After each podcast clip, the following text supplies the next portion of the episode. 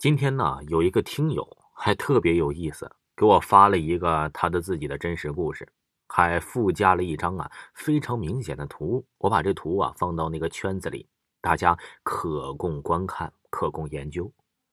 他说的是他家里发生的事这边啊，我直接给你发吧。我来自安徽合肥市肥东县，这个主人公姓韦。二零一三年，我在县城一中读书。这年暑假有天呢，我和我老妈闲聊，在闲聊之际，我无意中跟我妈说了件事我妈脸色都吓白了。我给我妈说的是啊，是在我很小的时候，那时候应该还没上学呢吧？我是九五年六岁上的学，我估摸着那时候大概有个四岁或五岁的样子。我记忆之中啊。就有一些片段，就是有一些记忆深根于脑海中。我总是会在夜里不经意的醒来，突然醒了，哎，但是感觉不是很清醒。然后我就抬头一看，就看到我爸坐在我家的写字台前，望着窗外。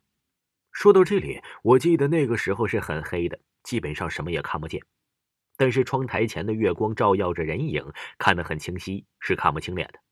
但是我就是觉得。是我的爸爸，梳着个很清楚的分头，这个我记得很清楚，就是觉得我爸呀坐在了写字台前，我能确定我爸是望着窗外，很能看见呢，他是个黑影，分梳头的地方是在左边。我爸如果面对着我，我看到分头梳的地方应该是在右边。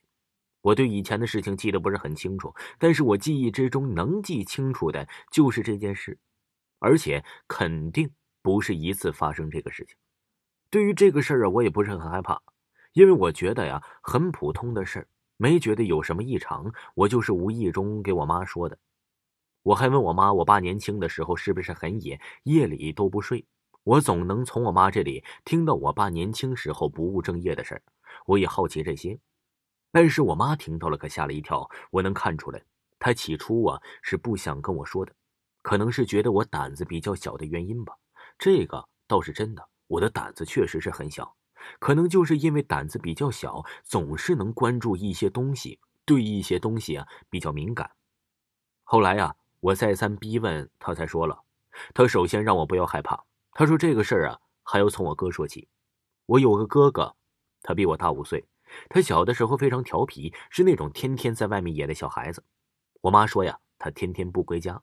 我哥呀，在林子里面。算是少有的大孩子，村子中有很少啊和他同龄的，毕竟啊都和他小或者是和我一般大，所以村子里的人都待见他。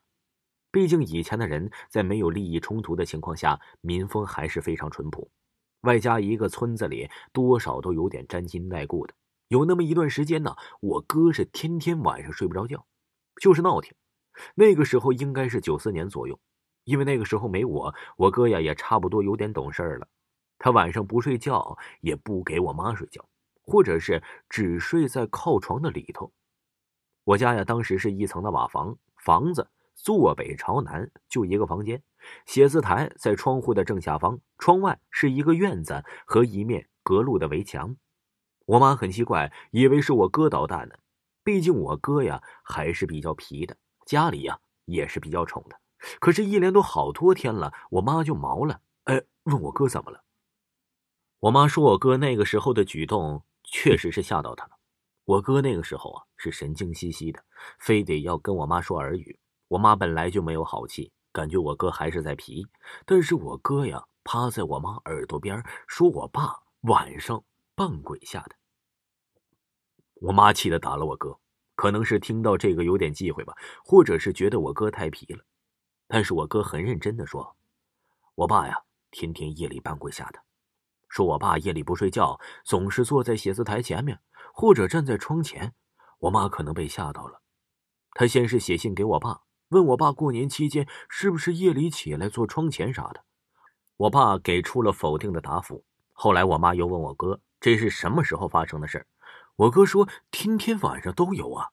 我妈吓得半死。我爸过完年就去东北了。”因为啊，我爸年轻的时候一直在东北打工。那时候啊东北冬天很冷基本上都是外地人去打工而且工资高点这说明我爸这个时候啊根本不在家。那么我哥看到的根本不是我老爸年前看到的可能是这年后看到的可能就不知道了。听众朋友这个听友啊给大家讲的故事还有下集请大家继续收听。